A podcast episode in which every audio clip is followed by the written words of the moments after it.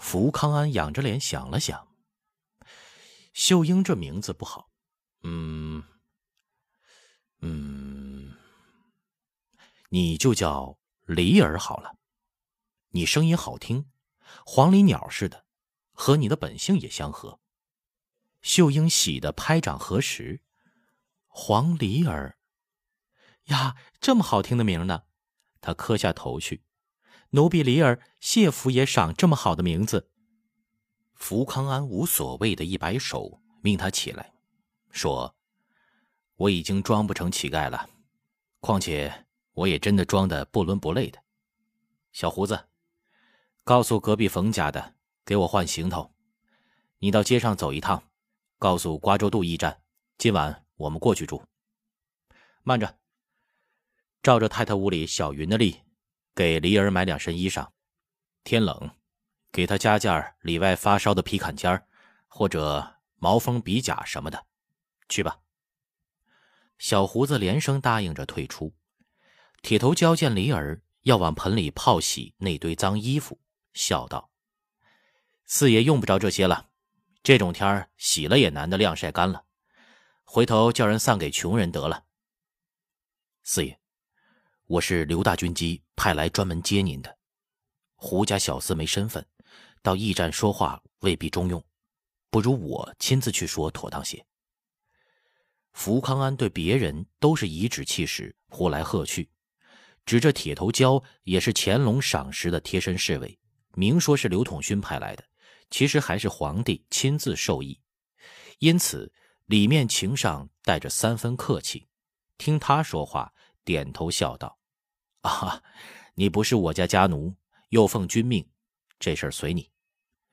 铁头交出去，小吉宝笑嘻嘻的禀道：“我的爷，您有二十天不洗澡了吧？身上一层老泥，刷了浆糊似的，就换了新衣裳也穿不爽啊！我把这屋烧得暖烘烘的，现成的热水擦洗擦洗，到驿馆舒舒展展的歇一夜。明儿咱们爷们儿坐驼轿上雪景赶路。”那才叫。他眨巴着眼儿，搜罗着自己的学问，想着说个文雅点的词儿，半晌笑道：“那才叫公瑾当年小乔嫁人当媳妇儿，雄姿英发，乱石崩云，惊涛掠岸，卷起千堆雪，气气派派的朝见天子。咱当奴才的也脸上光鲜，不是吗？”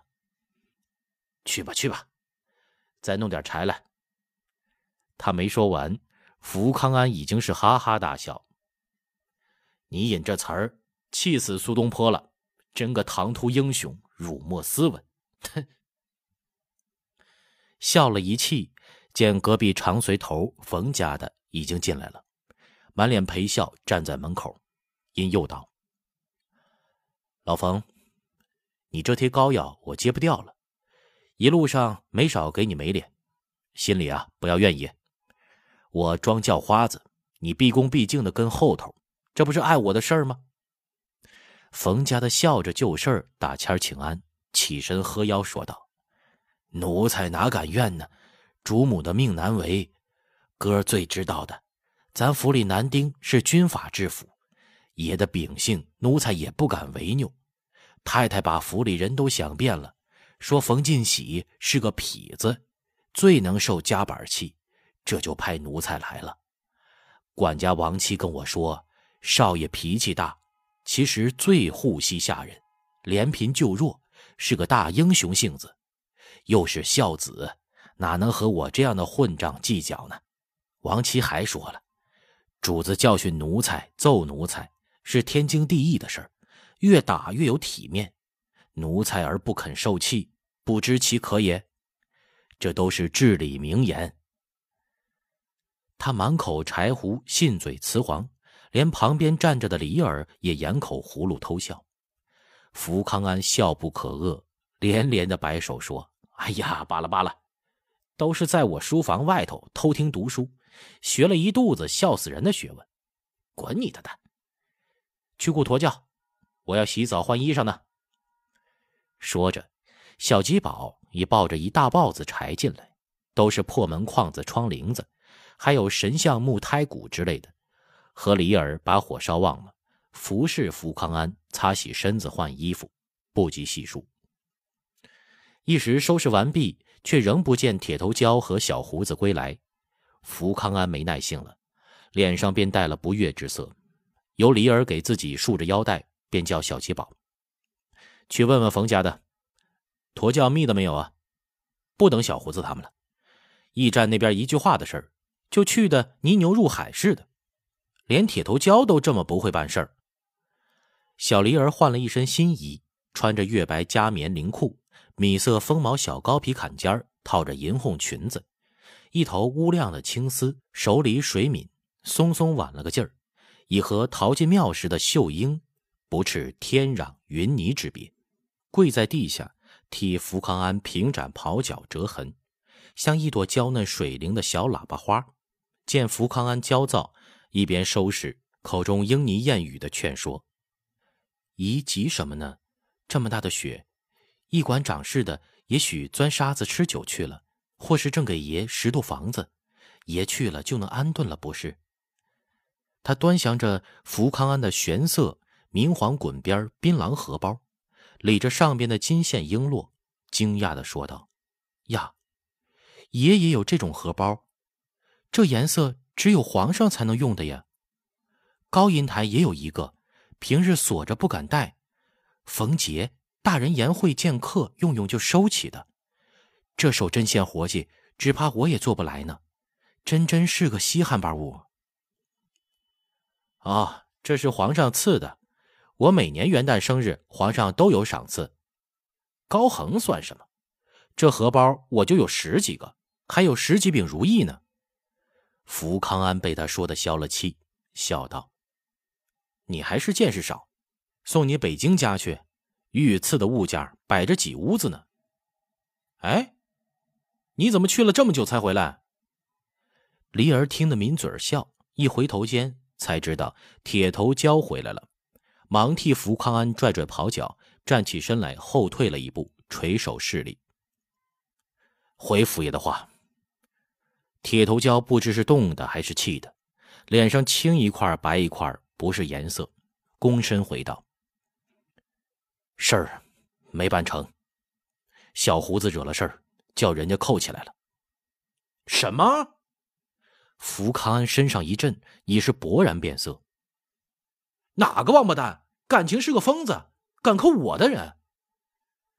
傅恒是乾隆年下第一宣力宰辅大臣，带过兵，打过仗，虽是文臣，却以军法治府，子弟庭训耳濡目染，御下恩厚威重。家人最怕主子发怒，这一声怒斥，连隔壁几个家奴都吓矮了半头，惊息屏声，静听铁头蛟述说过节。原来瓜州渡驿站离着五通祠沿瘦西湖北岸驿道走，曲曲弯弯也不过是五六里地。小胡子胡克敬日夕在扬州乱窜，道路熟悉之极，却不遵正路，抄道翻过了一带蜀港余脉。只二里许地的远近，下港就是运河，瓜州渡驿站就微微处在运河岸边的一片白茫茫的雪地里。胡克敬一步一滑，跌跌撞撞地挨到了驿馆广亮门前，隔门洞往里看，院里已经是雪天雪地，仿佛没住人似的，沉寂无声。满天井厚厚的雪上，连个脚印儿也没有。在大门滴水岩下。抖了身上的雪，他试探着捏脚进门洞，像一只怕跌进陷阱的野兽般左右顾盼。没走几步，猛听门房里头汪汪一声狗叫，蹲伏在门洞西北角一只小牛犊子大的黄狗，呲牙咧嘴的呼的扑了上来，却是铁锁拴住的一只巨鳌，扑到半道便被拖住了。那畜生嗷嗷的呜咽，后爪人力扭动着屁股尾巴，伸着前爪兀自抓挠不休。胡克敬突然的这么一下呀，竟仰面跌了个四脚朝天，起身上自一怔。门房东壁里几个义丁一阵的哄笑，却没有人出门应候。胡克敬骂道：“他妈的！他是父父侍奴，爷爷随傅恒父亲从军西征，死在乌兰布通。爹是相府二管家，他又跟着傅恒正配夫人唐儿的独子福康安侍候，和小吉宝一般，是最得用的奴才。福康安金尊玉贵之人，读了小说拜官连环套古词儿，忽发奇想要讨饭，一路到南京。主母唐儿管不了儿子，却严命小吉宝和小胡子替爷装装幌子。一路过来，最恨的就是有的人家养狗伤人，看着自家狗咬人，还剔牙秀手，幸灾乐祸。他也是自幼跟着福康安玩刀练剑的，相扑、布库、拳脚都能来几下。此刻不是来讨饭的，是来传谕主人令旨的。见驿站的人这模样。一肚皮无名火，刮砸炎腾而起，且不理会义丁们血笑，知道那狗扑不到自己，只不远不近的猫腰站着，待他再次扑上来，须准了，出手如电，一手攥牢一只蹄爪，一掰一扳又一顿，那巨鳌两只前爪当即脱臼，耷拉垂下，单手提定了他的顶花皮，任由那狗后蹄儿蹬跳纵送。口中骂道：“你蹦啊，你蹦啊，蹦蹦日天吗？”一手随地抓了一大团血，趁那狗张嘴便按了进去，接着又是一把揉塞了，一灌便摔到墙角。读者须知，狗这种牲畜啊，筋的打熬的疼，打折了狗腿，不逾月有的竟能自行接骨，打破狗头。不需服药，几天也就好了。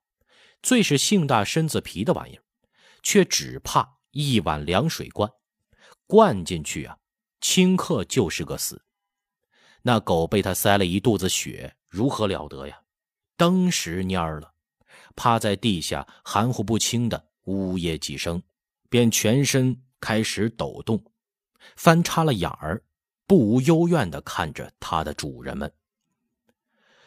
这时，屋里的义丁们早就出来了，共是四个，只是胡克敬连掰带炖摘臼，提顶皮塞喂血，一串动作利落干净，且是谁也不懂狗不能吃血，竟像看戏法似的都呆定了。直到见那狗痛苦的扭曲着身子，瑟缩发抖，众人才醒过神来。一个义丁怔了一下，上前提那狗脖子，已是翻眼流咸水。软的一团烂絮也似的，登时眼中冒火，立起眉毛，瞪着胡克敬骂道：“哪里来的野杂种？哎，你他妈的活够了吧！”胡克敬哪里肯让啊，反口便问：“野杂种骂谁呢？”野杂种骂那一丁话一出口，便知上了当，丢了狗，恶狠狠的便冲过来，伸手呼的一掌郭将去。